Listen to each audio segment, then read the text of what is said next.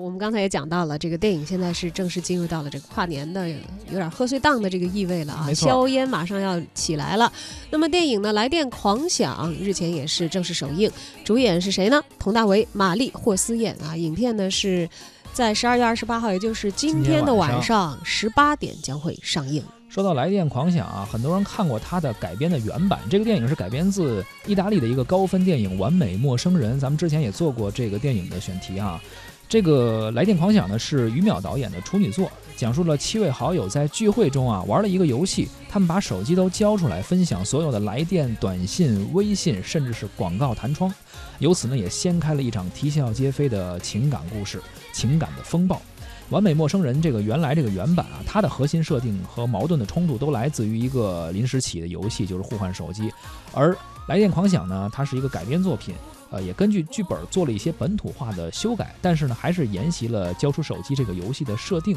当主角们神色轻松地讲述游戏规则的时候，他们却不知道未来他们将面临着一些无法收场的事情。导演于淼和编剧李潇曾经合作过《好先生》《大丈夫》《小丈夫》等等作品啊。《来电狂想》当中呢，大家熟悉的演员马丽会出演一个和以往角色非常不一样的女强人，佟大为饰演的角色呢，则和他的这个